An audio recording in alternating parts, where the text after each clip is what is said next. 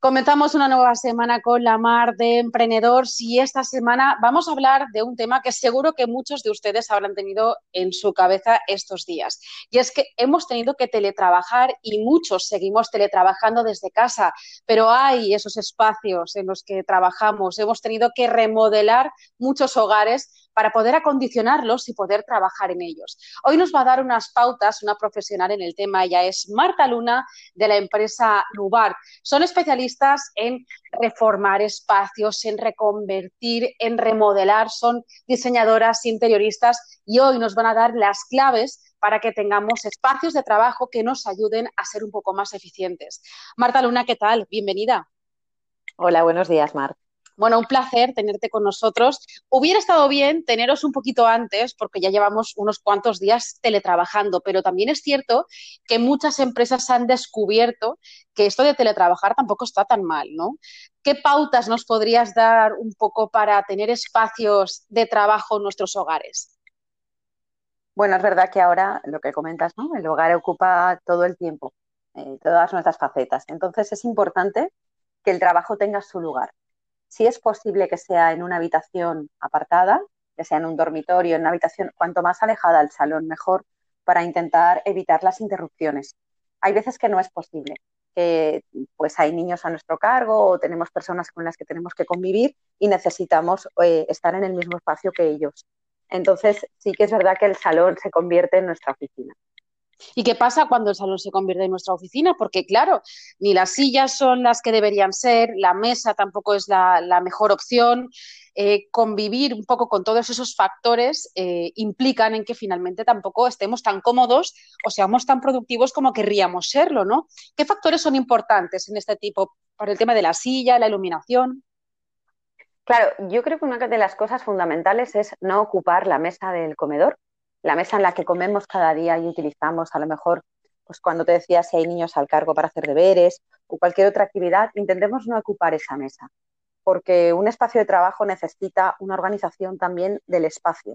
Necesita almacenaje, necesita documentación que hay que tener a mano, eh, todo el tema de papelería. Entonces, si tenemos otra mesa ubicada para eso y no es la mesa del comedor, evitaremos estar montando y desmontando cada día nuestro puesto de trabajo. Eso es muy importante.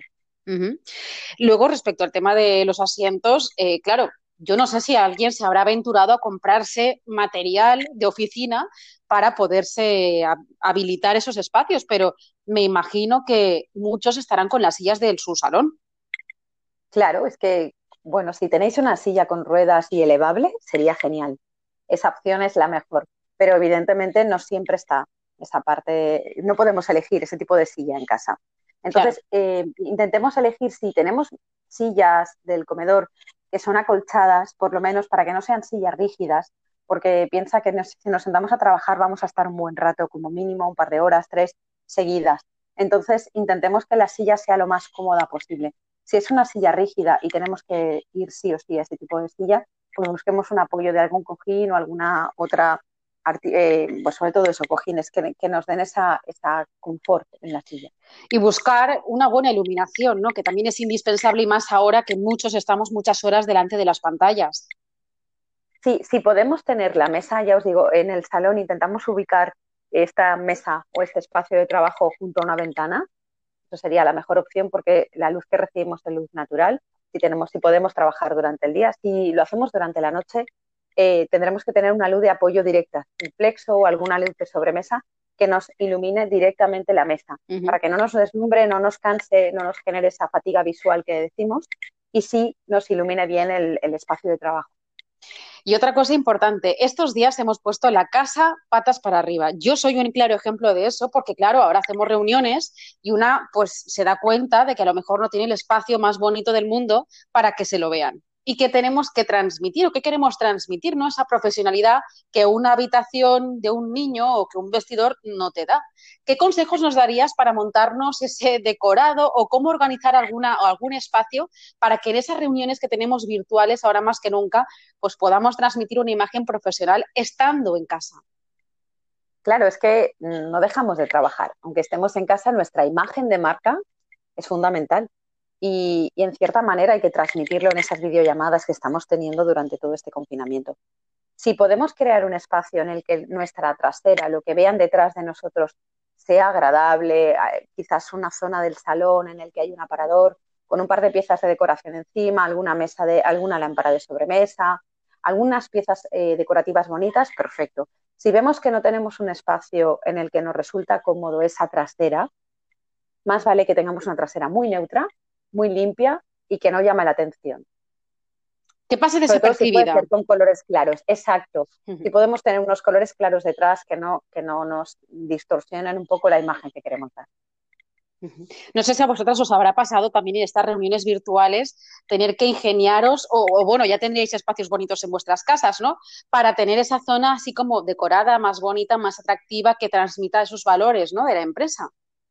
Sí, pero aún así hemos tenido que inventar también espacios. ¿eh? Mira, en mi caso concreto, yo comparto mi vivienda con mi chico y mis hijos. Entonces, cuando tengo una videollamada larga y no quiero interrupciones, no puedo tener eh, la trasera de un espacio agradable que tengo en el salón porque ellos están compartiendo el espacio conmigo. Así que he tenido que montar algún set improvisado en alguna de las habitaciones.